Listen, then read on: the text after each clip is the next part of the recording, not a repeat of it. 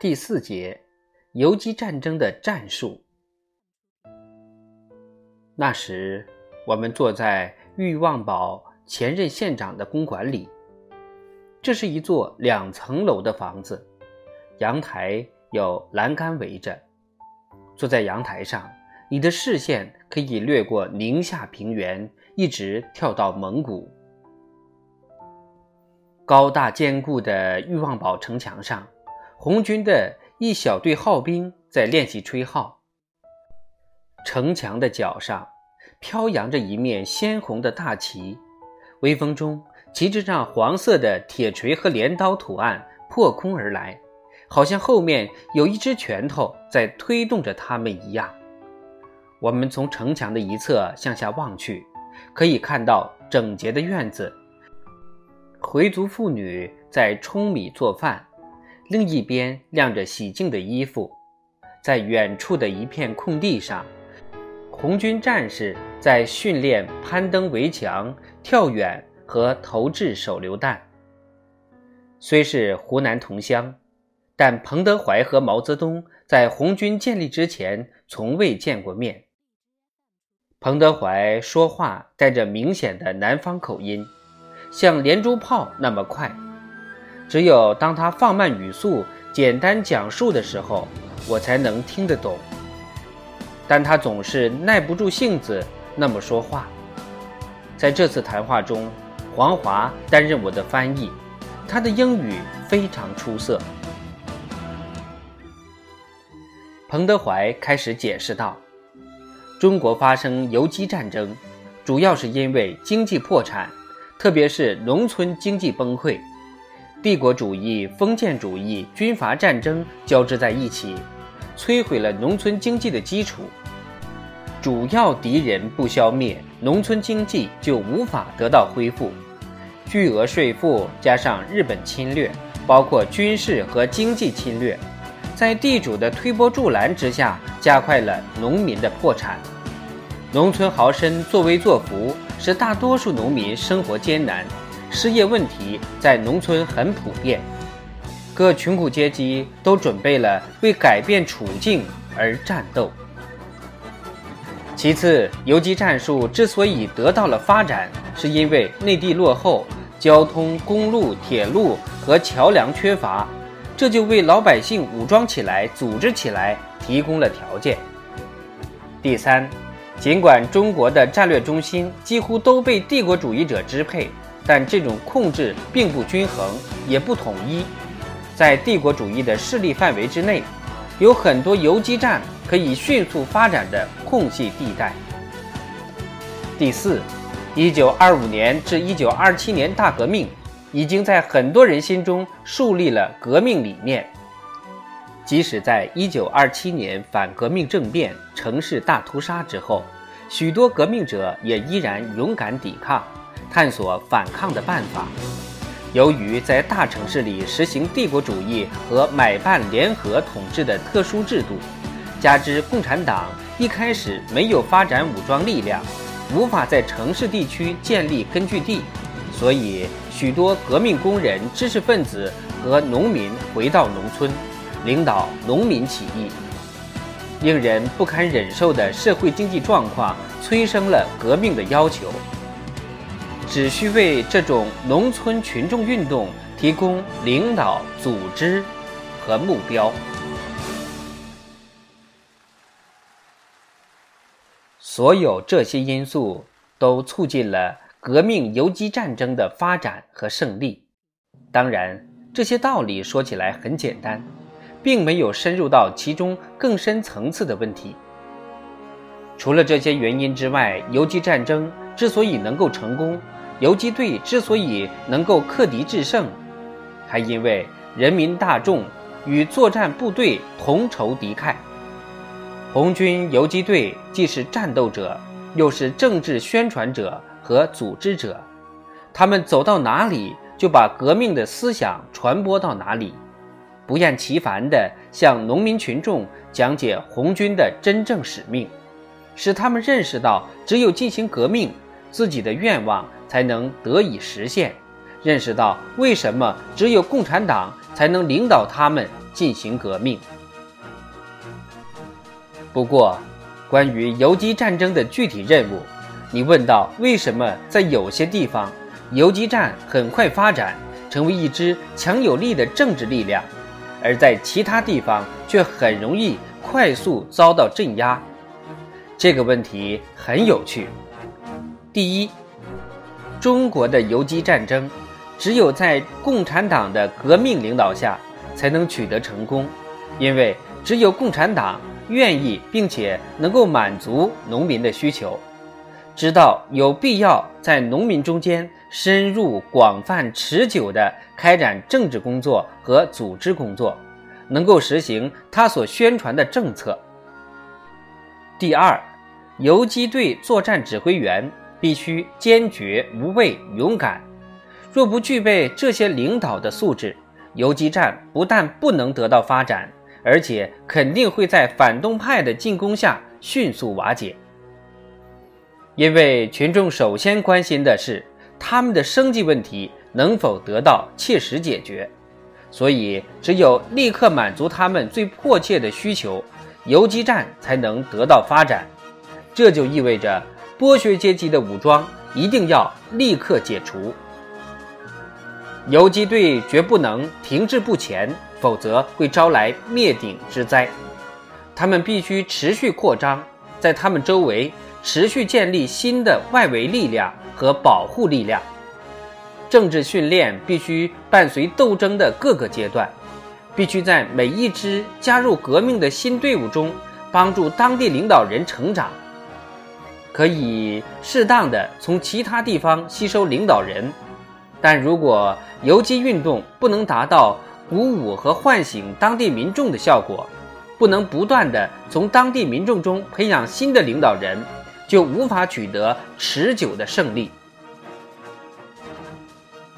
红军之所以赢得了张学良少帅的尊重，其中一个主要原因是，红军运用这类作战方法的娴熟技能，给张学良留下了深刻印象。他渐渐相信，这类作战方法可以用于对日作战。他在与红军达成停战协议后，邀请红军教官前往陕西，到他为东北军新开办的军官训练学校讲课。共产党在那里的影响力迅速提升，张学良和他的大部分军官是坚定的抗日者，他们渐渐相信，中国在对日作战中最终必须依靠强大的机动能力和运动能力。红军经历了十年内战，在此期间积累了大量关于运动战的战略战术，这正好是他们一直迫切想要掌握的。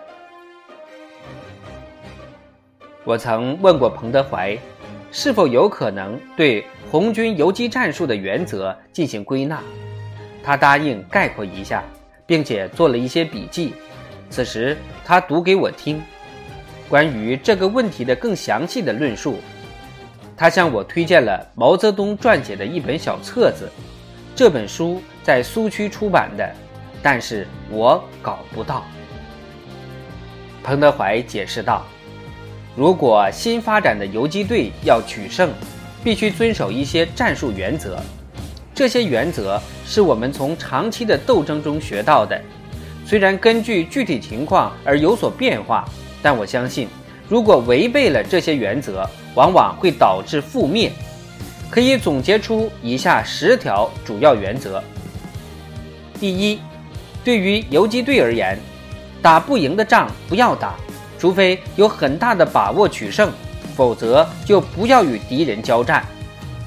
第二，领导有方的游击队主要采用奇袭的进攻战术，阵地战必须避免。游击队没有辅助力量，没有后方，没有补给线和交通线，除非利用敌人的补给和交通。在长期的阵地战中，敌人具有各方面的有利条件。一般来说，游击队取得胜利的把握与战斗持续时间长短成反比。第三，在主动或者被动交战之前，必须制定周密细致的进攻和撤退计划，特别是撤退计划。游击队实施任何进攻行动，如果事先没有充分掌握详尽的情况，就会给敌军留下克敌制胜的可能。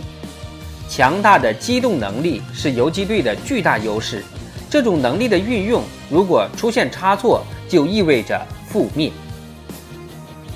第四，在发展游击战争中，必须将主要注意力放在民团身上，这是地主豪绅的首道。也是最后一道最顽固的防线，必须从军事上消灭民团，但从政治上说，如果有可能，就努力将其争取到群众这一边。不解除乡村民团的武装，就无法发动群众。第五，在与敌军部队正常交战时，游击队必须在数量上超过敌军。不过，要是遇到敌军正规部队在移动、休整或者疏于戒备的时候，可以使用一支规模小得多的部队，向敌军战线上的要害部位实施迅捷果断的侧翼奇袭。红军的许多短促突击都是由几百人的部队对成千上万的敌军实施的。这种奇袭想要完全成功，必须做到出其不意、迅捷无畏。坚决计划完备，选择敌军最容易受到打击、最致命的环节，只有经验丰富的游击队才能做到这些。第六，在实际战斗中，游击战线的弹性必须达到最大。一旦发现他们对敌军兵力、战备或者火力的预测有误，游击队员应该能够快速脱离接触，实施撤退。就像他们发动进攻时那样，每支部队必须培养值得信赖的干部，要完全能够接替在战斗中牺牲的指挥员。在游击战中，必须极大的依靠机警善变。第七，必须掌握分散兵力、诱敌、转移视线、伏击、佯动、扰敌等战术。在汉语中。这种战术叫做“声东击西”原则。第八，游击队必须避免同敌军主力进行正面交战，要把火力集中在最容易受到打击的环节或者最关键的地点。第九，必须采取一切防范措施，避免让敌军确定游击队主力的位置。因此，游击队员。应避免在敌军向前推进时集中于某一地点，而应在发动攻击前频繁变换位置，一天或者一晚变换两三次。行动的隐蔽性是游击队取胜的绝对必要条件。对于进攻后如何迅速分散所制定的周密计划，与集中力量应对敌军进攻的计划同等重要。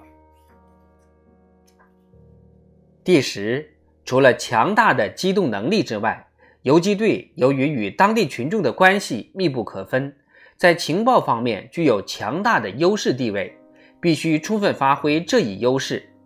在理想状态下，每位农民都应该成为游击队的情报员。这样一来，敌人的每一步行动都尽在游击队的掌握之中。应谨慎保护获知敌情的信息渠道。并建立多条辅助情报线。在彭德怀司令员看来，这就是红军力量建设所依据的主要原则。每次扩大苏区的行动都有必要应用这些原则。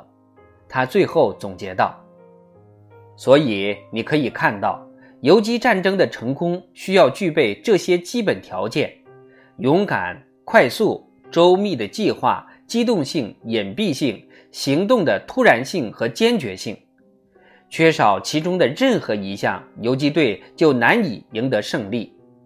如果在战斗打响时，他们没有迅速决断，战斗就会拖延。他们必须快速行动，不然敌人就会获得增援力量。他们必须具有机动性和灵活性，不然就会丧失行动优势。最后，游击队绝对需要争取农民群众的支持和参与。没有武装农民运动，实际上就没有游击队根据地。军队就无法生存。只有深深根植于民众的心中，只有使老百姓的要求得到满足，只有巩固农村苏维埃根据地，只有在老百姓的掩护之下，游击战争才能走向革命的胜利。